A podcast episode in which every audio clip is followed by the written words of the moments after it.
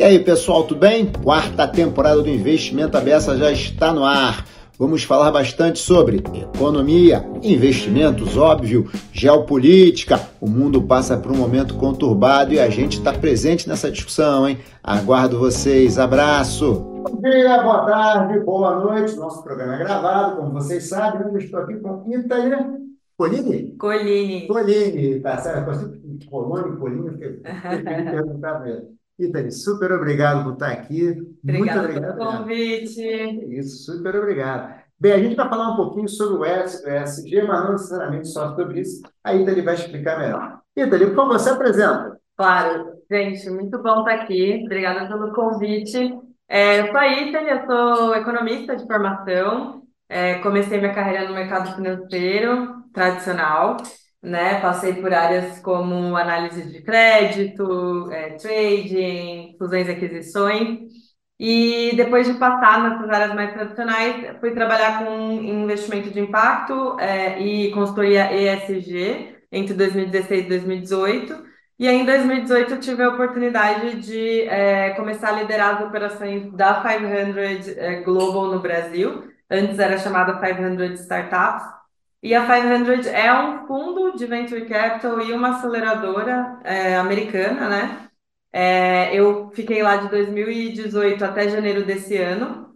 Então, lá eu aprendi muito sobre investimento em startups e investimento em, em fundos de venture capital, falando mais aqui, né, de um, um, um meio de investimento é, privado, né? São ofertas é, fechadas, oportunidades que vêm através de relacionamento Tá. com potenciais investidores, né? Não são é, ativos listados em bolsa, como a gente está É um acostumado. anterior ainda, a empresa mais numa fase embrionária, nascente, um projeto, ainda num projeto, digamos assim. Exatamente, né? Então, é, eu passei é, esse tempo lá olhando para investimento em startups é, de tecnologia e também aceleração de empreendedores. Então, como é que a gente faz para dar o, o, o conhecimento, a mentoria necessária para um empreendedor ir mais rápido, né? Para ele testar, é, errar e aprender mais rápido e aí conseguir chegar num modelo de negócio que faz sentido, né? É, encontrar o seu encaixe do produto com o mercado e aí sim ter uma empresa que cresce, que se consolida e aí um dia pode abrir capital na bolsa e ser ali uma oferta para o pessoal que está acostumado a investir em renda variável.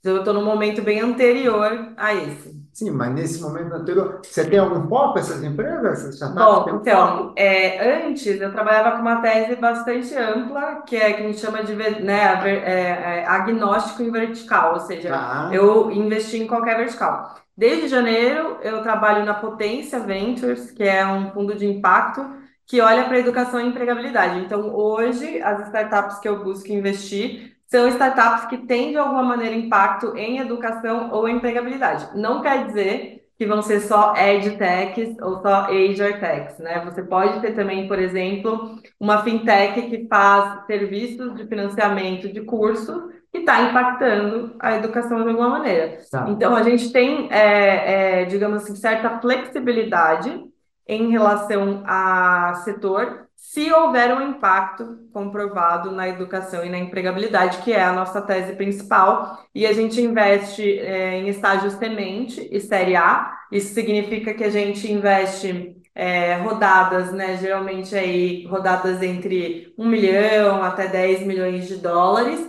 sendo que o nosso cheque varia entre 100 mil dólares e até 2 milhões de dólares.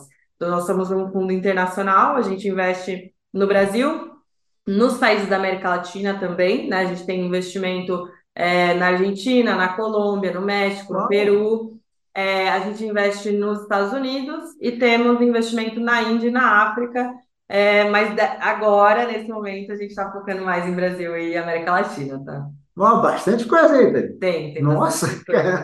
Então, no- o portfólio da Potência, ele é interessante porque ele é um portfólio híbrido.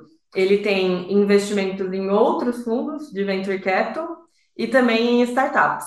Na nossa tese para fundos, a gente já investiu em mais de 20 fundos, é, dentre eles a Vox Capital aqui no Brasil, a Good Karma Ventures também é uma brasileira de impacto, é, a própria 500 no México, né, a 500 Latam, a gente é investidor também, e na tese de investimento em startups, a gente tem 16 startups agora. Tá. Todos são de impacto? Todas as startups são de impacto. Tá. Já os fundos de venture capital, eles não necessariamente têm que ser de impacto, eles, mas ele tem que ter alguma é, é, relação com a nossa tese. Então, às vezes ele não é um fundo de impacto, mas ele é um fundo que investe pesadamente em, em educação. E aí existe essa troca de conhecimento com esses gestores de fundo. Por exemplo, a All Ventures é um dos maiores fundos de venture capital de educação no mundo, mas não é um fundo de impacto, embora tá é, tenha impacto na educação através dos seus negócios, são negócios mais tradicionais, né? Voltado, voltados mais para o setor privado e tudo mais. Ah, pô, bem bacana, hein? Nessa pegada, eu posso dizer que a gente está falando muito da perna do S, do SG, não? É, bom. E aí então, uma segunda é, é, essa é uma, essa é uma, é, e essa é uma pergunta muito interessante que eu, eu fiz um, um material semana passada sobre isso, que é qual que é a diferença entre ESG e impacto né? Boa. Então, ESG é uma coisa e investimento de impacto é outra coisa. ESG, as questões ESG e o framework, né, a metodologia para você olhar para questões ambientais, sociais e de governança, elas vieram é, através de um, digamos assim, uma ferramenta de análise é, de ativos. Então, é, isso veio muito mais num, num objetivo de você mensurar o risco de um potencial é, desastre como o de Mariana para Vale, por exemplo. Oh. Né? Então eu estou olhando mais. O ESG ele foi construído historicamente mais olhando para o risco. Eu preciso mapear e mensurar o risco que certas organizações têm ao não gerirem bem as questões ambientais, sociais e de governança. É tá. diferente de você fazer investimento de impacto onde eu só invisto em negócios que nasceram para resolver problemas sociais.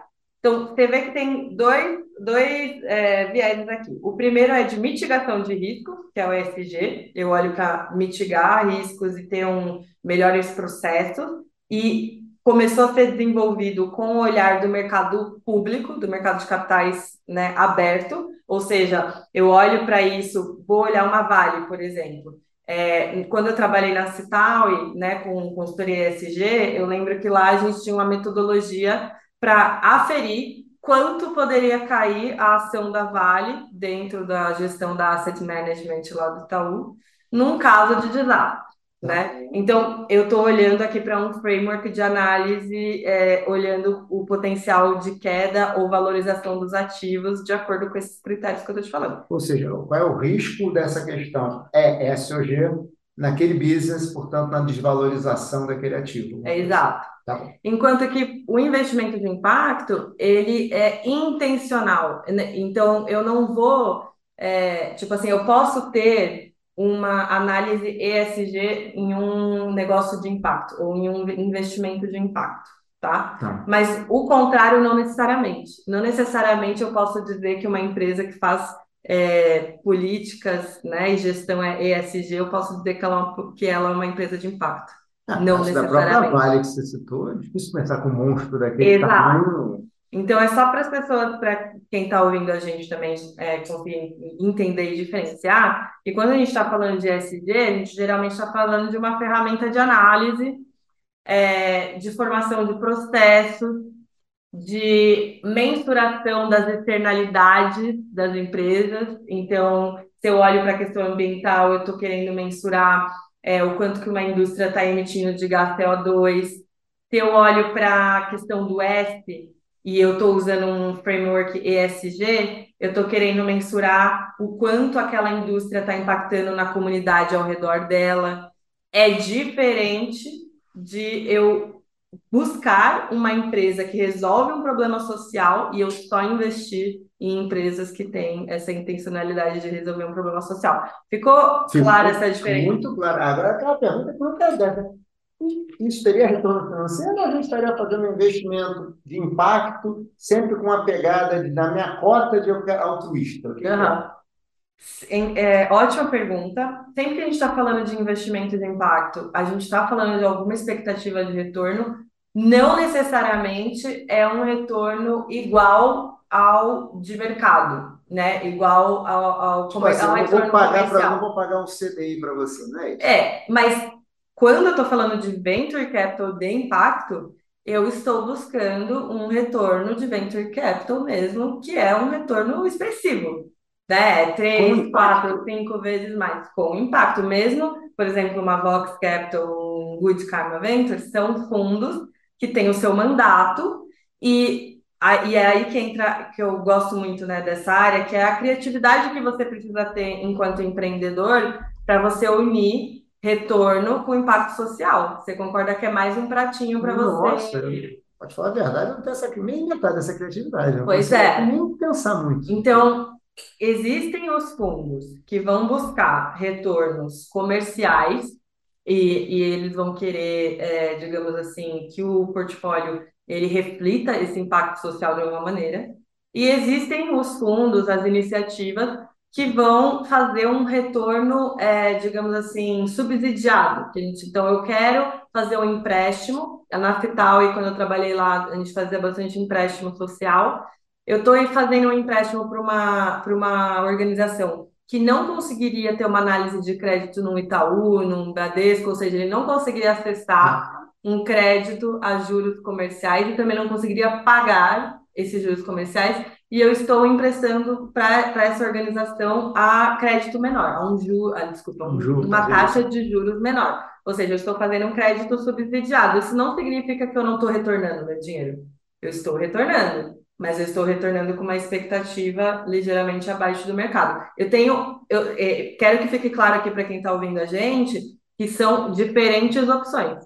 Se você investe como é, limited partner, né, que é o investidor do fundo de venture capital, numa Vox, que é um fundo com uma estrutura tradicional de venture capital, mas com uma tese de impacto, você está esperando um alto retorno, do mesmo jeito que você esperaria de outros fundos de venture capital. Quando você faz um empréstimo, por exemplo, pela plataforma de empréstimo coletivo da Cital, onde você, pessoa física, pode emprestar por organizações, por exemplo, uma associação, é, uma cooperativa de mulheres castanheiras na Amazônia, e você empresta o seu dinheiro, você está esperando que o seu dinheiro volte, mas você não está querendo a usura, né? Que eles falam, você não está querendo a mesma taxa de juros que o banco cobraria dessa associação. Então, é preciso entender que o investimento de impacto, ele olha para o retorno desse capital, mas ele tem diversidade em relação a, ao retorno de, so, sobre classes de ativo e também sobre o, a intenção que você tem com aquele capital. Você pode ter o seu patrimônio de 100% do seu patrimônio, você pode usar 5 a 10% para estar num crédito rotativo de juros baixo, e o resto você pode estar alocando em coisas que vão te dar muito retorno. Então, uma coisa que fica, que eu acho que tem que ficar bem clara também para quem nos ouve, é que é possível ser investidor, é, construir um patrimônio relevante e ainda assim alocar o seu dinheiro em frentes, né, iniciativas, em negócios que estão ajudando a melhorar o mundo, é, além de ter o seu dinheiro de volta. Não é só doação, não é só filantropia que vai te ajudar a, a, a, colocar seu dinheiro em boas ações, sabe? É interessante, você tem tanto investimento, você colocou que tem tanto investimento de impacto que tem retorno de mercado, vamos chamar assim, uhum. Como tem um investimento que tem um impacto, mas não tem. Você pode entrar isso aqui na sua cota altruísta, uhum. que vai ter um retorno, mas você está doando dinheiro, você está fazendo, digamos, a roda girar. Exato. Esse aqui você tem retorno. E os dois podem ter impacto. E pode ter um outro tanto da sua ficha de locação que nada a ver nem uma coisa nem com a outra. Né? E tudo são... isso pode estar dentro de uma estratégia de longo prazo, onde você tem é, o objetivo de aumentar o seu patrimônio, mas também o objetivo de deixar, que, que eu acho que é isso que envolve as pessoas no investimento de impacto também, é, conseguir deixar sua impressão no mundo, ou seja, conseguir fazer com que o seu dinheiro esteja movimentando modelos de negócios que são colaborativos e não predatórios. Então, muitos dos, é, dos é, muitos dos investidores de impacto começam a se envolver porque percebem, eu quero botar o meu dinheiro onde eu acho que está é, tá mais construindo um mundo melhor do que é, criando externalidades negativas. Então, é um pouco disso, né, da onde vem essa, essa história de ser investidor de impacto. Tá? Agora vai aquela pergunta: é, tem mais investidores hoje? Como é que está vendo esse mercado hoje? Porque assim, ah, aquela velha história, né? Outro dia alguém falando, não, porque isso é bonito, mas não sei, né? Então, assim, tem gente investindo ou tem muita gente falando só? Tem, tem muita gente investindo. É, se não me engano, eu, eu tinha pego um, é, o dado desse, mas eu acho que era algo como mais de um trilhão é, de dólares já no, no mundo, olhando para investimento de impacto. É, e no Brasil eu não, eu não lembro, mas vai sair, tem um, um relatório da Aspen é, Network né, é, que geralmente publica um relatório de investimento de impacto para Brasil e América Latina, é, e eles mostram também a cada ano esse crescimento. O que, que acontece? É, tem alguns fatores aqui, né? Eu acho que primeiro a mudança geracional tem está afetando as pessoas mais jovens, é. têm mais um propósito, uma coisa mais isso que você vê de querer ter propósito para trabalhar, isso, isso também aconteceu no empreendedorismo. Então, é, né, quando eu entrei na faculdade, eu entrei na faculdade querendo sair de lá uma banqueira milionária. Quando eu estava pois é. saindo, é. é, quando eu estava saindo da faculdade, as pessoas que estavam entrando, estavam entrando querendo sair empreendendo socialmente.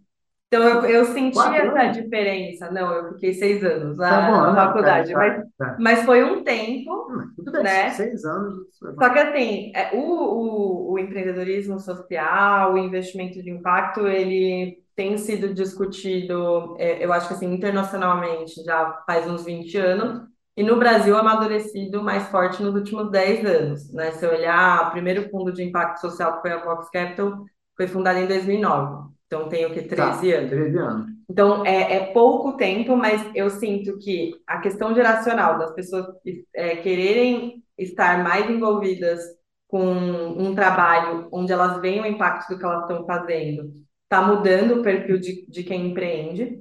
É, a alocação, os grandes alocadores de recursos, você olha para uma BlackRock, por exemplo, que né, emite uma carta, o Larry vai lá e escreve uma carta falando, cara, a gente, a nossa política de alocação de recurso vai prezar por olhar os impactos social, ambiental, né, e de governança. É, então você começa a ter os grandes alocadores fazendo uma pressão para que o portfólio da, da, dos fundos onde eles investem comecem a olhar para isso.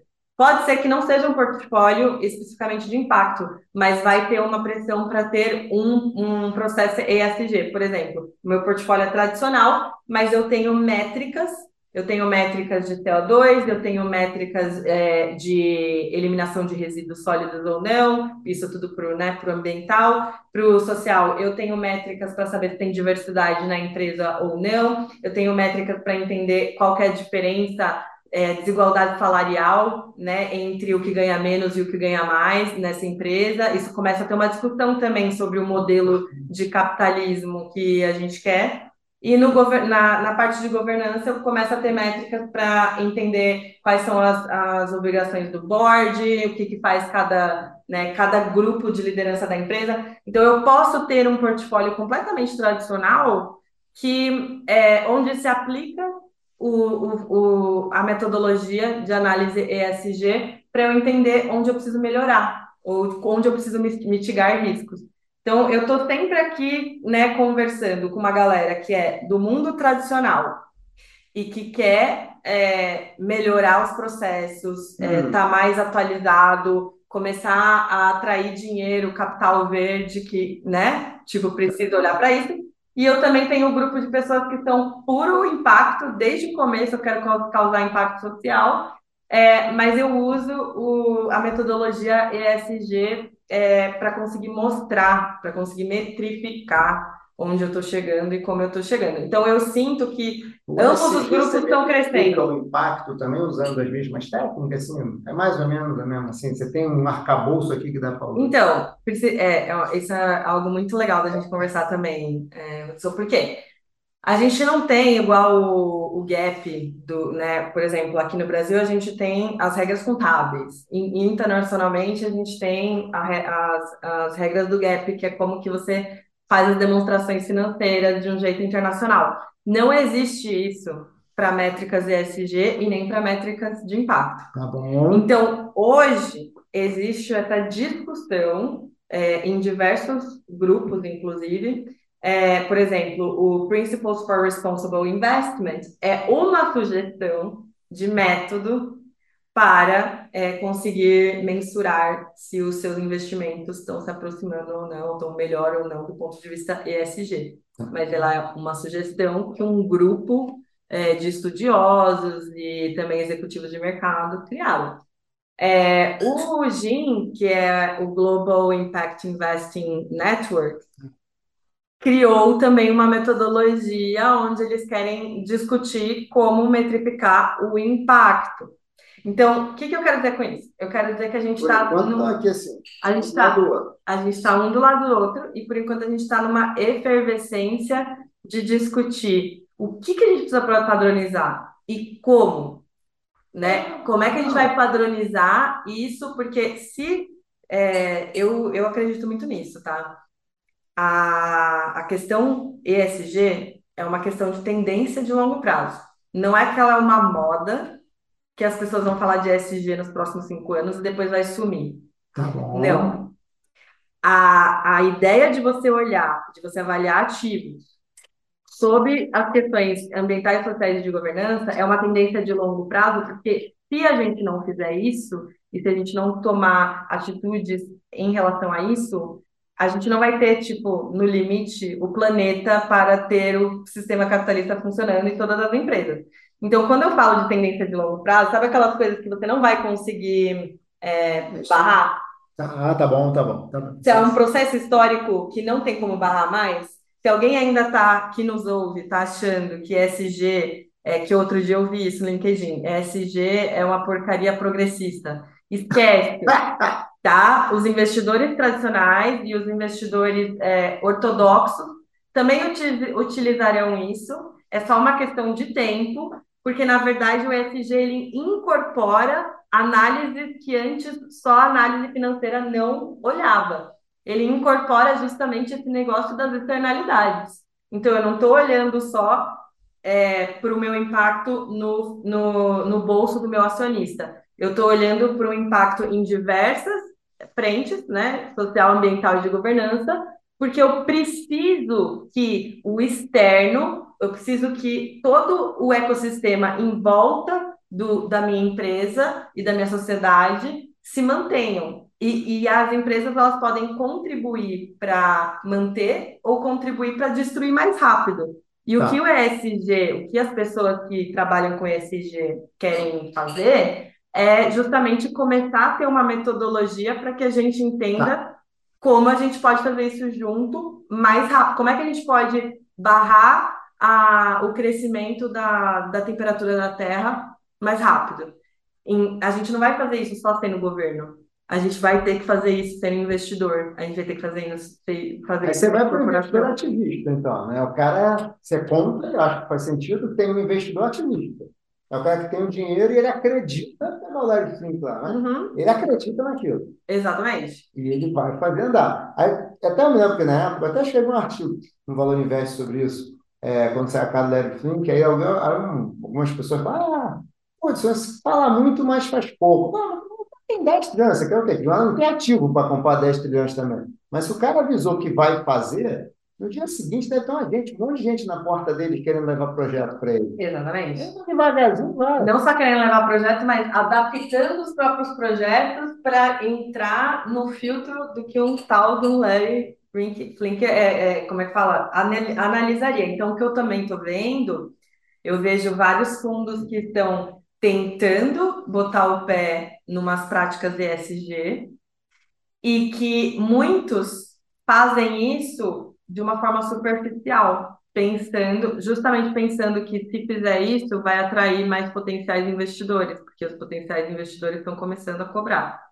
essa, essa postura. Mas quando você vai fazer a due diligence de um investimento, seja de uma startup ou de um fundo de investimento, é, você começa a entender se aquilo é superficial ou não. Você começa a entender se aquela a pessoa falou, olha, não, a gente acompanha, a gente já tem métricas que a gente acompanha todo trimestre. Aí você entra no do diligence e descobre que as métricas foram listadas mês passado e o primeiro check-in com o portfólio vai ser mês que vem. Ou seja, não é que eles já estão fazendo isso faz tempo, é que eles estão botando o pé ali agora que eles estão sentindo essa pressão do mercado, dos alocadores em fazer. Então a gente, eu acho que vai ter muito disso, tá? Né, né, assim, nos últimos dois anos você deve ter visto que o tema ESG deu uma explodida, sim, né?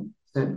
Quando qualquer tema explode, você tem a, é, é, como é que fala? Você tem é, a diluição do significado desse tema nos, nos, diversos meios, nos diversos grupos, porque as pessoas começam a ter tanta informação sobre aquilo e de uma maneira às vezes muito superficial que elas não sabem o que é realmente, tanto que elas confundem bastante essa questão do ESG com o investimento de impacto. Então essa é só uma das coisas das confusões é, que estão surgindo pelos novos temas. E é normal, tá? Eu acho que é super normal a gente ter esse, esse período de transição onde a gente não sabe muito bem do que as pessoas estão falando, e às vezes a gente até, alguns preconceituosos, né, olham para isso como tipo, ai, quer mudar todos os meus processos?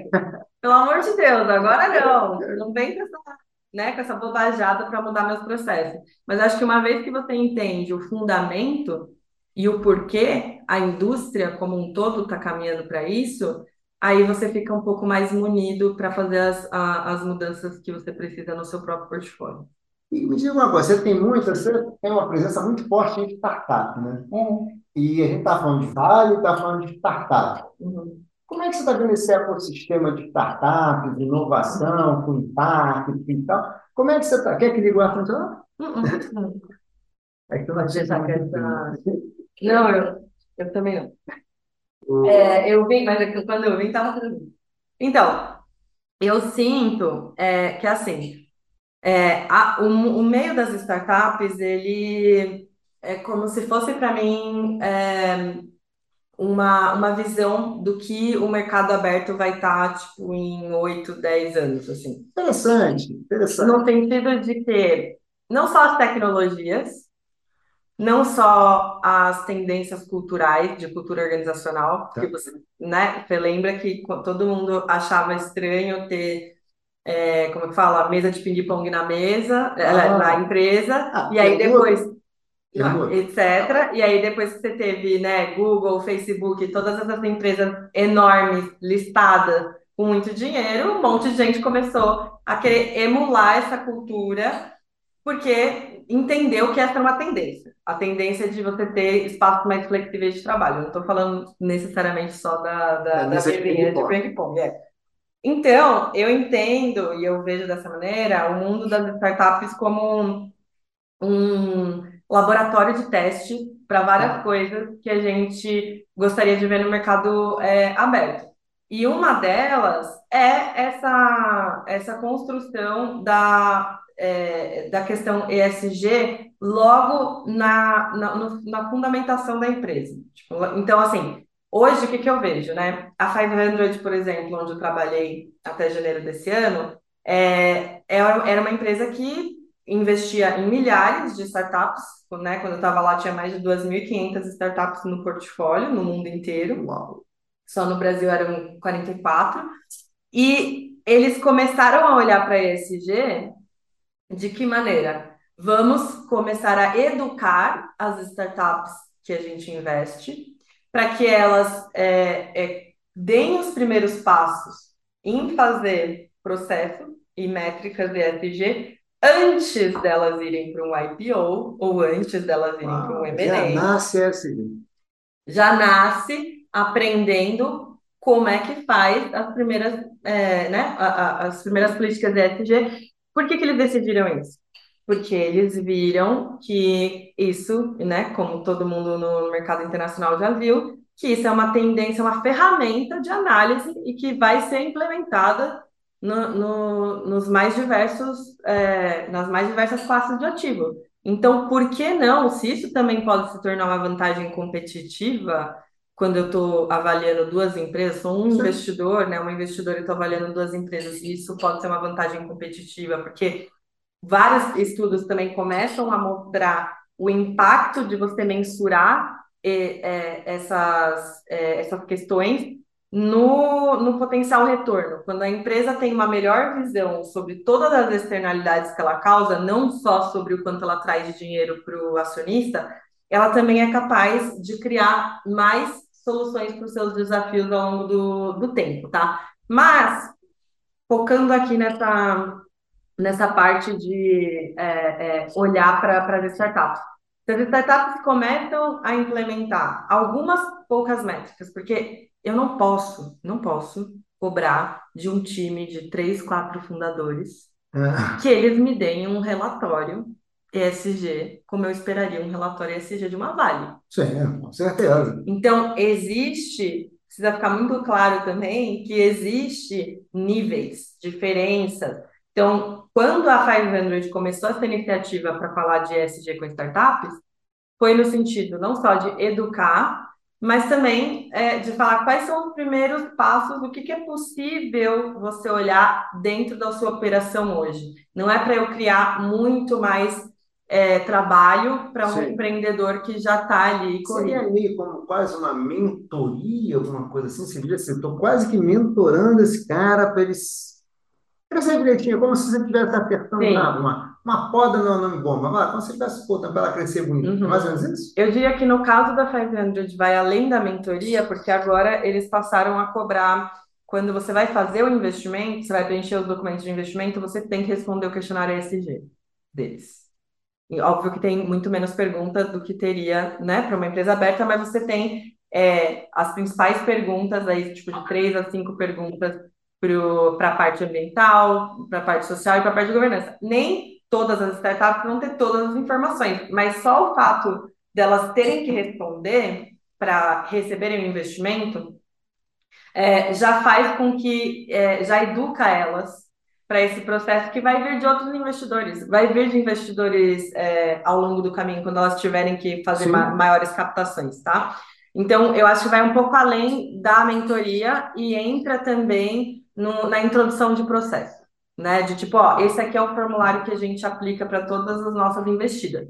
E aqui tem um, como é que fala? É, recursos, tem um portal, né? Pelo menos a 500 tinha, que era um portal ESG para as startups, que são recursos para as startups fundadores aprenderem sobre ESG e se quiserem fazer um formulário para a empresa dele, quando a empresa já tem 100, 200 pessoas, que começa a fazer sentido você tomar, né, uh, tomar dados, Sim. você pode também se inspirar em alguns dos recursos que tem lá. Então, eu acho que essa é uma iniciativa de um fundo de venture capital e uma aceleradora, né? No nosso caso, como potência, a gente está começando a fazer agora a, a algumas métricas trimestrais para acompanhar as nossas startups. Mas como a gente é um fundo de impacto social, a gente acaba tendo muito mais pergunta no S do que no A, por exemplo, e tá. do G. O G tem bastante pergunta também, porque a gente quer entender se a startup vai montar um board ou não, se tem política anti-assédio ou não, é o tipo de pergunta que entra nessa questão de governança,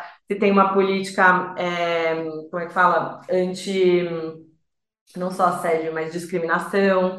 É, então, assim, você tem, tem várias perguntas que você pode fazer, e no nosso caso, enquanto Potência Ventures, a gente começa a inserir perguntas no, no check-up trimestral que a gente faz ah. com as empresas, a gente começa a inserir perguntas que estão nesse guarda-chuva ESG. Ainda são pequenos passos, mas são passos importantes para a gente conseguir construir um, um portfólio que está interessado, preocupado com, com essas questões. Tá? Dentro desse chamar, não sei se a pergunta é exatamente essa, tá? Mas você me Dentro desse guarda-chuva, desse S, o, quais são os indicadores de impacto relevante? Porque eu estou imaginando que o impacto tem mais a ver com essa, deve ter com outras dimensões também, ok. Uhum.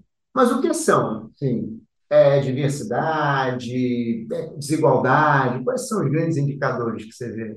É, então, eu, sim, diversidade e desigualdade, né, estão entre eles, e eu acho que depende um pouco é, de qual metodologia você está olhando. Então, por exemplo, Se você vai querer uma certificação do Sistema B, você já ouviu essa já falar sobre falar, Sistema B? Pode explicar. Então, o Sistema B é uma rede, é, né, uma certificação para empresas que querem é, se posicionar e também fazer ações para melhorar o, a sua, como eu o seu relacionamento com todos os stakeholders. Tá. Que é, vendo um pouco da discussão de capitalismo de stakeholders, não sei tá. se você já ouviu falar. Já.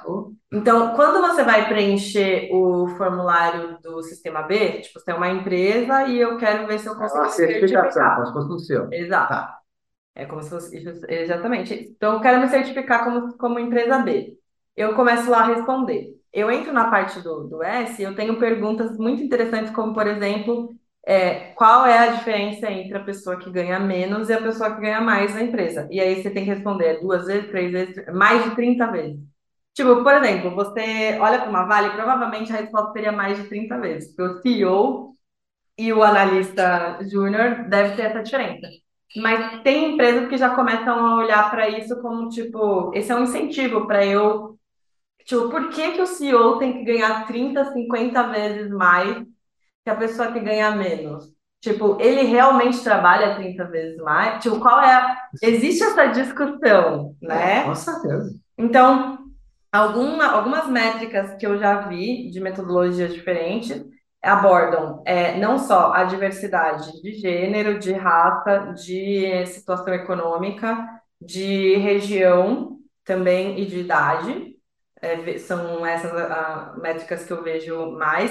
E aí eu estou olhando não só a diversidade no, na empresa inteira, mas na liderança. E um relatório recente da McKinsey, acho que de 2021, que chama Diversity Matters, mostrou que as empresas de capital aberto, né, analisadas por eles, que tinham mais diversidade de gênero na liderança, ou seja, de gerente para cima, é, deram 15% a mais é, de, de lucro líquido é, em comparação com as que tinham menos diversidade. E as, as empresas também de capital aberto, que tinham mais diversidade racial na liderança, deram 35% mais. Oh, olha, é, manda esse Mando, é, chama Diversity Matters da McKinsey. Então, olhando para o mercado aberto aqui, tá? Então, é, o que, que eu quero dizer com isso? Quero dizer que dentro do S, é, você vai olhar para métricas que façam sentido com a organização que você está olhando. Se você está olhando para uma grande organização, é, uma, um, uma multinacional, é, e você vai olhar para a diversidade, você provavelmente vai olhar diversidade no todo, diversidade na liderança tá e diversidade no board. São três KPIs, tá vendo? E aí você vai medir se tem, tem no sistema B, se não me engano, você tem um incentivo para que o seu, que você tenha o, o board da sua, da sua empresa é, tenha um, um, como é que fala? Uma proporção mínima de mulheres, ou uma tá. proporção tá. mínima de pessoas negras. Então, são algumas discussões que a gente tem dentro desse, desse S, tá? É, uma outra coisa que entra no S, o impacto da, é, desculpa, o impacto da empresa na comunidade que ela está ao entorno, que é diferente de funcionário. É diferente tá de você ter funcionário diverso ou não. É, de novo, no exemplo da Vale. Quais são as ações que a Vale tem na, perto das plantas né, industriais dela? É, com as comunidades que estão no entorno. Ela tem, ela tem ações de educação, ela tem ações de empregabilidade. É, tem a ver com melhorar o entorno, né? Tem a ver com... Chega lá, estraga tudo, né? De novo, tem a ver com externalidade. Eu estou reduzindo ou mitigando a externalidade que a presença da minha fábrica causa. Sim, ali. sim, tá? sim. Mas pode dizer também que está ajudando a melhorar, né? Está reduzindo, mas também está ajudando a melhorar, da educação, alguma coisa que torne a vida daquelas pessoas mais digna. Sim, eu acho que isso, esse negócio né, tá é, despiorando, ou acho que vai melhorar. é, eu acho que conversa muito com a ideia do impacto líquido, porque toda empresa tem impacto. Tá. Resta saber se ele é líquido positivo ou líquido negativo. Sim. Então, toda empresa vai causar um impacto no mundo. Né? Se a gente olha só para os ácidos de Mariana, ele é líquido completamente Sim. negativo. Mas se a gente olha para tudo que, o- que a Vale construiu de crescimento econômico, geração de empregos, pode ser que o impacto líquido não seja negativo. Quem é, Sim. quem é que pode dizer isso? Quem é que pode analisar isso? Daí vem essa discussão das ferramentas ESG para você Eu analisar adorei essa parte. Então, é, tipo, é muito nesse sentido de, tipo, eu quero entender se no, no, fim da, no final das contas, essa empresa está fazendo bem ou está fazendo mal. É, mais bem do que mal, né? Ou mais mal do que bem. Então, eu acho que essa discussão do, do ESG, ela vem de uma vontade de metrificar o impacto líquido das empresas, entendeu? Ah, tá. E aí você metrificando isso, você consegue dar alguma orientação, né? Primeiro você consegue comparar as empresas. Exato. Depois, comparando, você começa a poder criar os incentivos, né? Até com próprios investidores. Ah, seu, imagina um ranking, né? Uhum. Você está melhor. Uhum. Vai receber o meu aporte aqui. vai- Exatamente. E a gente, enquanto investidor, e eu acho que isso é muito importante na responsabilização do investidor, é a gente, enquanto investidor, independente se é ação, né, em bolsa ou se é uma startup que você entra ali como investidor anjo. É a nossa responsabilidade, enquanto olhar para essas novas ferramentas e essas discussões e se envolver nelas, porque na verdade elas não estão aí para prejudicar os nossos ganhos. Elas estão aí para fazer com que a gente entenda se o nosso ganho financeiro é, está sendo acompanhado de um ganho no entorno, no mundo, né, socialmente. Se faz sentido. Esse negócio do, de saber se liquidamente você fez mais mal do que bem, você, enquanto investidor, deveria estar bastante preocupado se sua empresa, no geral, faz mais mal do que bem, não só para o seu bolso, porque isso também fala da sustentabilidade no longo prazo. Você pode fazer muito dinheiro em cinco anos com uma empresa que queima carvão pra caramba, mas de repente, daqui 10, você não tem mais aquele recurso, você não tem mais um bioma por causa da, né, do- daquilo que aconteceu e os impactos vão ser outros. Então, a questão ESG, ela traz essa ideia de vamos quantificar é, o quanto que a gente está causando no mundo, além do que está entrando no nosso bolso, porque isso também vai, vai, vai fazer com que a gente se mantenha aqui por mais tempo. Ah, eu acho que uma maneira legal de pensar também é o seguinte, né? Se a minha contribuição líquida é negativa, talvez quanto é que eu tenho que pagar, né? Exatamente. Quanto é que eu vou pagar, já que eu estou contribuindo liquidamente negativo? Tá, tá estou trazendo emprego, tá, mas estou poluindo para cá, estou acabando com o bioma, peraí. Da onde que vem? E, eu- eu- tipo, isso isso está muito relacionado com o mercado de crédito de carbono. Ah, O é, mercado de crédito de carbono, ele só foi criado porque existiu esse entendimento de que algumas empresas vão ser sempre, por exemplo, uma empresa de energia eólica, é, ela vai estar, vai estar sempre sendo é, positiva nos KPIs ambientais, certo. e uma empresa que Ah, térmicas, térmicas, né? Você térmicas, né? Exatamente.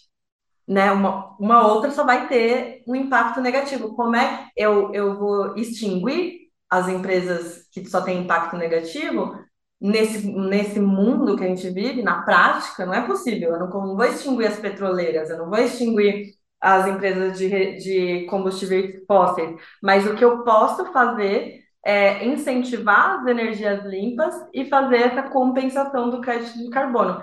Se isso é o suficiente para manter, né, Ah, Terra, não sei. Mas é, vem, eu, eu acho que é legal essa discussão do líquido, né? O que que a gente é, a gente está mais contribuindo ou mais prejudicando? E no caso do crédito de carbono, isso já está avançando muito, tanto que dentro da questão ESG, o mais avançado é o E. Tipo, o- Tá. as ações que estão em mais é, é, velocidade e que ganham, é, como é que fala? Ganham incentivos fiscais, é, ganham projetos governamentais e visibilidade, são as questões que olham para o A. Mas a gente não pode esquecer do, do S e do G aí também não. Tá. Itali, infelizmente, como a gente já sabe, a gente tem um limite aqui. Então, deixa eu fazer uma última pergunta. Tendências, o que que você acha? Veio para ficar. Em que passo você acha que vai andar isso? É, ó, como é a pergunta de um milhão de dólares, né? Eu acho que a tendência está dada. É, eu acho que, com exceção de momentos de guerra e grandes conflitos onde existe esse, como é que fala? Esse espaço de esquecimento das, das questões de longo prazo, eu acho que talvez eh, isso possa, como é que fala, eh, eh, deixar a gente, as mudanças um pouco mais lentas, se a gente tiver a simplificação desses problemas sociopolíticos, tá? Ou geopolíticos. Mas, tudo mantendo, né? Como eu Tudo falo, mais constante? tudo mais constante, eu acho que essa é uma tendência que está crescendo rápido. É, e, e, assim, eu diria, né? Você já tem o, o BlackRock falando disso, você já tem os grandes alocadores falando disso. Eu diria que é uma questão de tempo, talvez até menos que cinco anos, para a gente ter um, como é que fala? Um acordo internacional sobre métricas é, que a gente possa usar nos investimentos ESG, sabe? Tipo, ter um padrão como se fosse o gap, né, do, do que, que a gente tem que falar para o mundo enquanto empresa sobre essa, sobre essas métricas. Eu acho que a gente está caminhando para isso, sabe? Para ter uma maior padronização para a gente poder comparar essas empresas, é, empresas tradicionais, se elas estão é, fazendo o necessário para mitigar o, Tá. o impacto negativo que elas causam, e as empresas de impacto, se elas estão real, efetivamente entregando o, o impacto social que elas se propõem. Então, eu acho que a gente está caminhando para uma maior padronização, para um, um, um volume muito maior de assets under management É isso é. Então, você acha que em algum. Não vai demorar muito que o. é, não vou dizer que as pessoas só vão investir em SG, mas vai ter, daqui a pouco vai ter mais dinheiro migrando para alternativas SG Uhum. do que não SG. Eu vou te dizer mais. Vai ser mais caro investir no modo tradicional e vai ter menos retorno do que você é, investir em veículos é, e, e- e classes de ativo que são analisados, é, monitorados por questões ESG. Então vai ficar mais caro ao longo do tempo e vai dar menos retorno você não olhar para essas questões do que você olhar. Então é melhor começar agora. Olha, boa essa, hein? Boa essa. Vou ter que marcar outra, outra, outro papo para continuar essa conversa. Sim, daqui cinco anos a gente volta lá naquela pesquisa. Antes disso. Ítali, adorei a conversa. Muito obrigado, super obrigado mesmo. Queria, você quer deixar uma mensagem final de esperança para quem nos ouve? Obrigada pelo convite, adorei a conversa. Quem quiser, é, pode me, me acompanhar no LinkedIn, né? Tá lá como Itali Pedroni Colini. Eu vou continuar, é, falando sobre isso, é, dando um pouco mais de informação, não só para quem está interessado em impacto, mas para quem está interessado em entender o que, que são essas questões ESG aí. Então, podem ficar de olho e eu fico à disposição, caso tenham dúvidas também, que eu adoro bater papo aí, pessoal. Obrigada. Ah, Ítali, adorei. Muito obrigado. A gente não vai demorar cinco anos. Vai marcar antes, hein? Boa, combinado. Tá, Obrigado. hein? Gente, super obrigado. Mais um episódio de Investimento Aberto. Tchau!